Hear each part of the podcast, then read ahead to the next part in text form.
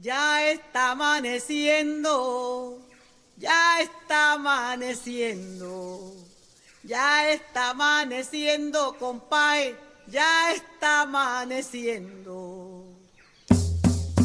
Ya está amaneciendo. Aquí comienza Montes de María Tierra de Vida, el podcast del CIDEA Municipal de San Juan de Pomuceno, el pulmón verde de los Montes de María.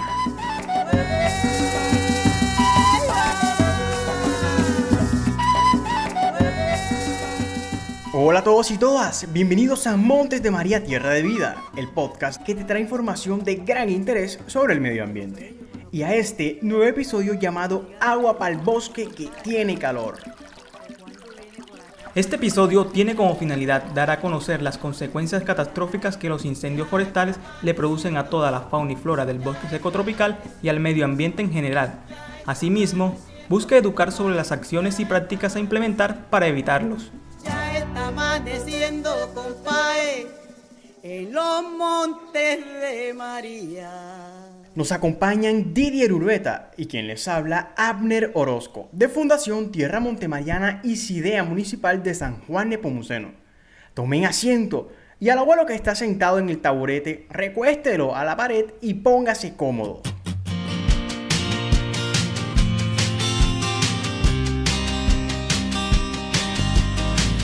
Un incendio forestal, como bien sabemos, es el fuego que se extiende sin control en terrenos forestales o silvestres y que, por supuesto, afecta la vegetación, la flora y la fauna de los bosques y que incluso puede ser de gran peligro para las viviendas y las personas.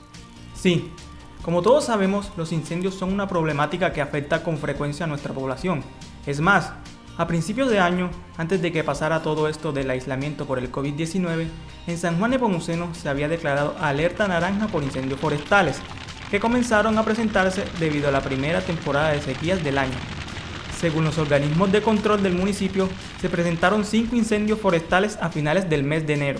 Y ya para los primeros tres meses del año, el cuerpo de bomberos del municipio atendió aproximadamente 80 incendios forestales, estas emergencias se dan tanto en zona rural como cerca del casco urbano. Debido a esta problemática se tuvo que intensificar el monitoreo en los alrededores del santuario de flora y fauna Los Colorados para evitar que se presentaran conflagraciones y proteger la flora y la fauna. ¡Qué fuerte! Y cuéntanos, ¿estos incendios forestales solo amenazan esta zona del municipio de San Juan? No, esta problemática también se extiende a otras poblaciones de nuestros Montes de María, como por ejemplo el Carmen de Bolívar, que fue afectada por la temporada de sequía y en donde se presentó un incendio justo en la vereda San Carlos Alta Montaña, el cual afectó muchas hectáreas de cobertura vegetal y las llamas alcanzaron una reserva forestal en el punto conocido como La Mojana. Compañero, pero qué impresionante. Sobre ese caso de La Mojana escuché hablar mucho por aquí, pero ¿los incendios forestales son un problema de ahora o vienen desde mucho antes? No, de hecho, esta situación no es de hoy en día es un problema que siempre ha estado en nuestra región. En el 2015 se presentó una conflagración en una zona del santuario de flora y fauna Los Colorados. Según las autoridades, la afectación fue de alrededor de 7 hectáreas de bosque. El control de las llamas se dificultó por el difícil acceso a la zona y la falta de agua, que era otro problema que en su momento padecía San Juan de Pomuceno. Definitivamente los incendios forestales son uno de los factores de mayor amenaza en nuestro bosque secotropical, sus plantas y sus animales. Es por eso que detenerlos y evitarlos es tarea de todos nosotros. Estimados oyentes, me gustaría que pensaran un poco en qué precauciones o qué medidas pueden adoptar desde su comodidad para evitar los incendios forestales. Mientras tanto, Didier, ¿podrías hablarnos y profundizarnos un poco sobre las causas de los incendios forestales y de lo que podemos hacer para proteger, prevenir y evitarlos? Pues qué te digo, que según la Organización Mundial de la Salud, estos juegos son un fenómeno muy frecuente que desafortunadamente en su mayoría son causados por el ser humano. De hecho, las autoridades reportan que el 99% de las conflagraciones son provocadas por el hombre al hacer un mal manejo en sus actividades agropecuarias y también prácticas indebidas en las zonas urbanas. Muy raras veces estos incendios son provocados por fenómenos naturales, por ejemplo, descargas eléctricas en una tormenta de verano o las erupciones de volcanes.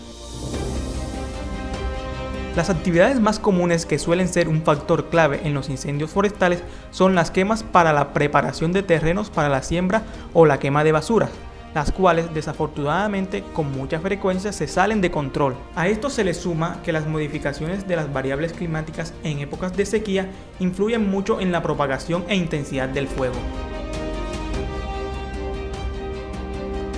Para nadie es un secreto que las prácticas como las quemas para la preparación de los cultivos son muy comunes entre muchos productores de nuestra región de los Montes de María y que además son la principal causa de los incendios que se presentan en las zonas rurales. Estos incendios pueden acabar en un abrir y cerrar de ojos con montañas completas en las que viven cientos de animales y árboles que han tardado pero muchos años en crecer. Por eso, la invitación es a proteger el medio ambiente de problemáticas como estas, porque cuidarlo y protegerlo es tarea de todos. Amigos y amigas, ahora daremos paso a una poetisa y cantautora brillante de San Juan Epomuceno, digna representante de toda la cultura montemariana, Damaris Castro Ospino. Yo vengo a decirte, amigo, que siento preocupación, muchas especies se han perdido. Hoy es tiempo de reflexión, ¿qué ganas con herir la iguana? Si tú sabes que morirá, no quemes más basuras en tu casa. No quemes más basura en las montañas. No quemes más basuras en tu casa. No quemes más basura en las montañas. Si tú sabes que este humo causa mucha enfermedad, contaminas el ambiente y la biodiversidad, no le hagas más daño a tu gente. Ya es tiempo de cambiar. Ya no quemes más basuras. Más bien cuida el ambiente. Ya no quemes más basuras. Más bien cuida el ambiente.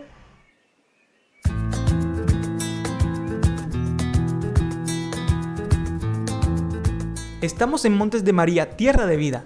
De nuestra sección informativa pasamos a nuestra sección educativa en donde podrán escuchar algunos tips, consejos y la enseñanza que nos deja este tema. Pero antes, vamos a escuchar un poco a uno de nuestros juglares de los Montes de María, Manuel de la Rosa.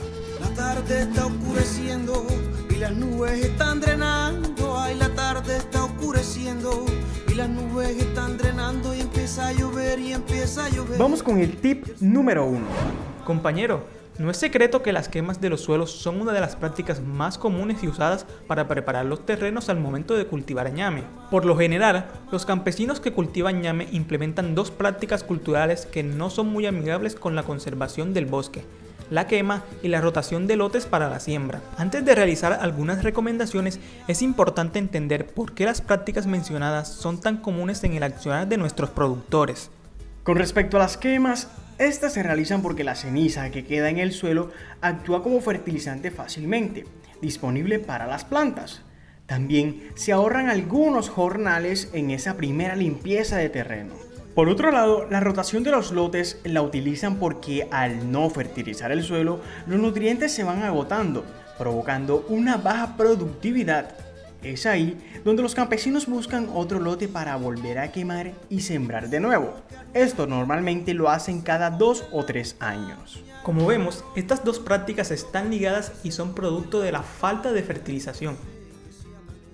Amigos, no podemos olvidar que el suelo está vivo. En él viven muchos microorganismos, los cuales aportan los nutrientes al suelo. Ellos permiten que la tierra sea rica y apta para cultivar. Es por eso que las quemas no son una buena práctica, pues al matar estos microorganismos estamos acabando con la vida del suelo. Para escuchar algunas recomendaciones que sustituyan esta práctica, damos paso a nuestra amiga y sanjuanera Maylin Tapia, quien es gestora ambiental y además creadora de Ambient Arte. También ha trabajado muy cerca con prácticas agrícolas que minimizan el riesgo de incendios forestales. Adelante, Maylin.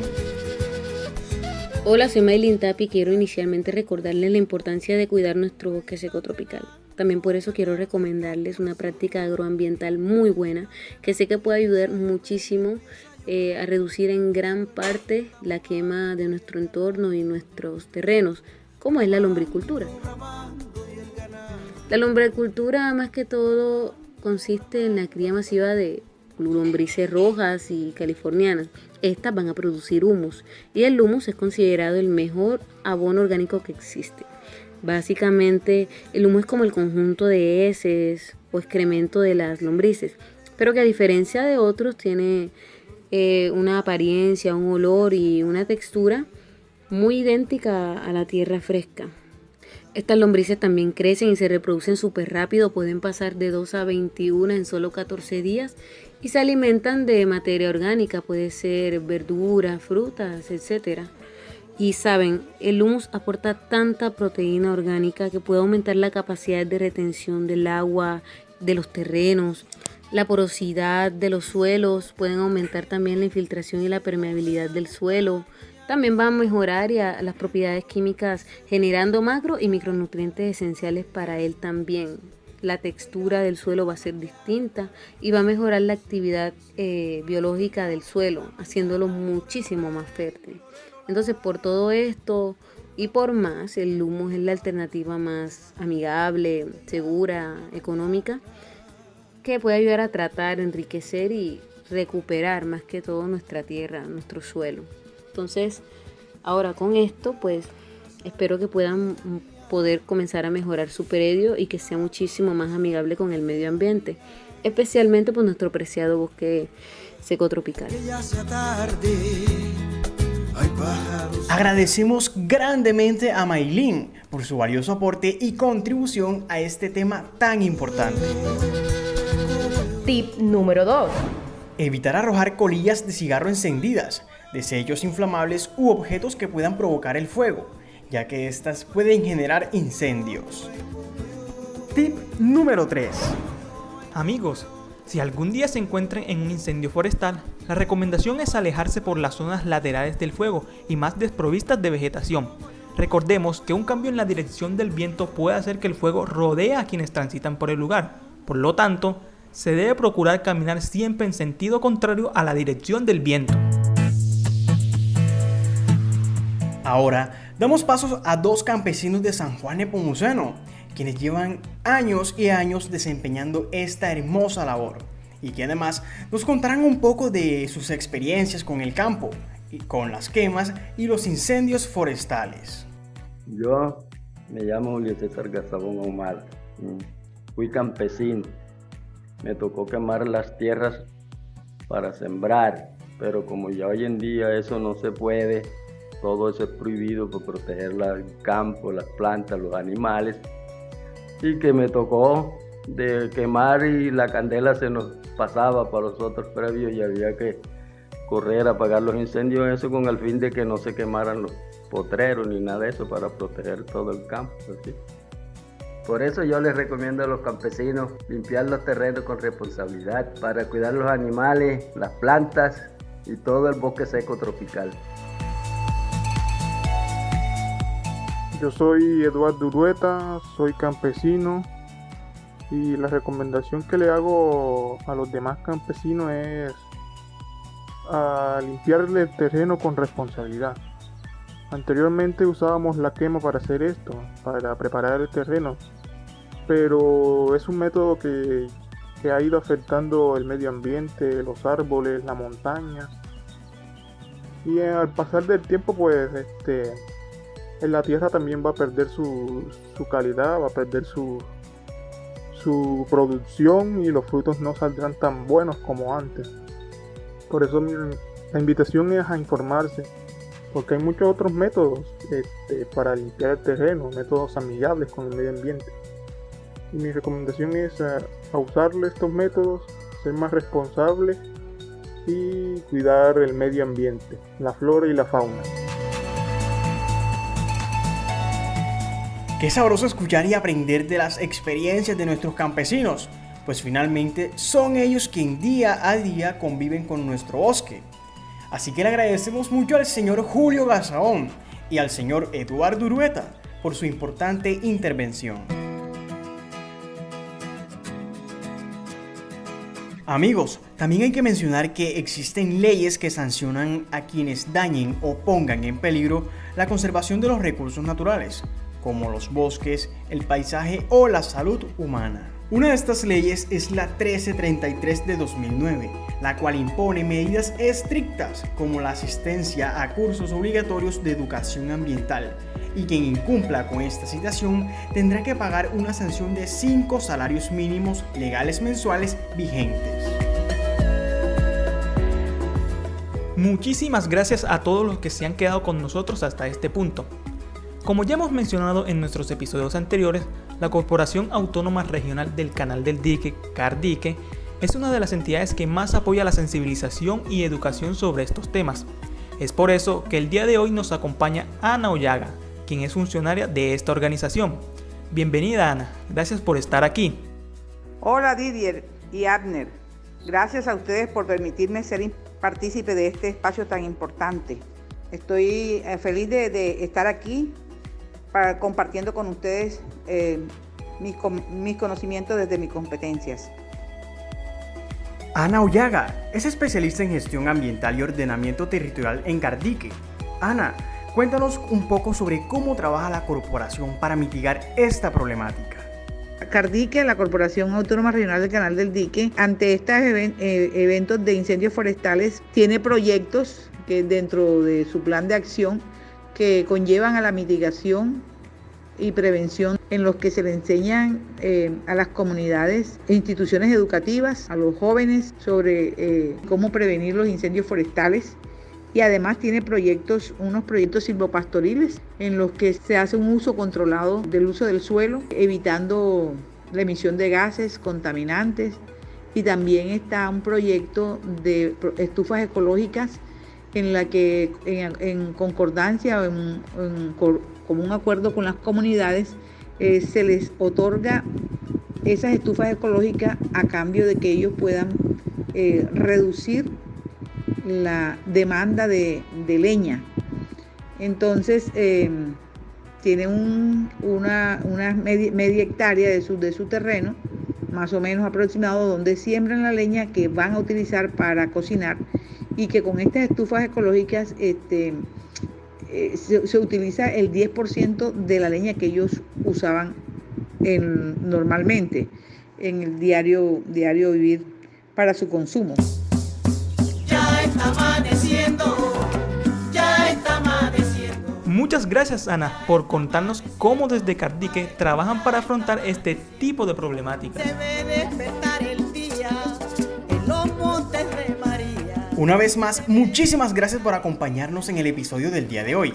Agua para el bosque que tiene calor. Ya está amaneciendo.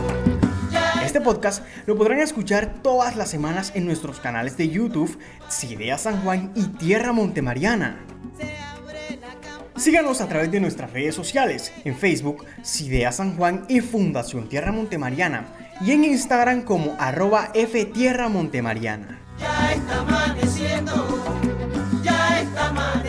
Si les gustó este podcast, no olviden compartirlo con su familia y todos sus amigos. Los invitamos a que escuchen nuestro próximo episodio, donde seguiremos descubriendo más información del medio ambiente. El podcast Monte de María Tierra de Vida es una realización del CIDEA Municipal de San Juan Nepomuceno, con el apoyo de Fundación Tierra Montemariana, Comemico Estudio, Cardique y el programa Riqueza Natural de USAID. Este podcast ha sido producido con el apoyo del programa Riqueza Natural de USAID. El contenido de esta publicación es responsabilidad total de CIDEA San Juan Nepomuceno y no necesariamente refleja las opiniones de USAID o del gobierno de los Estados Unidos. Ya está amaneciendo, en los montes de María.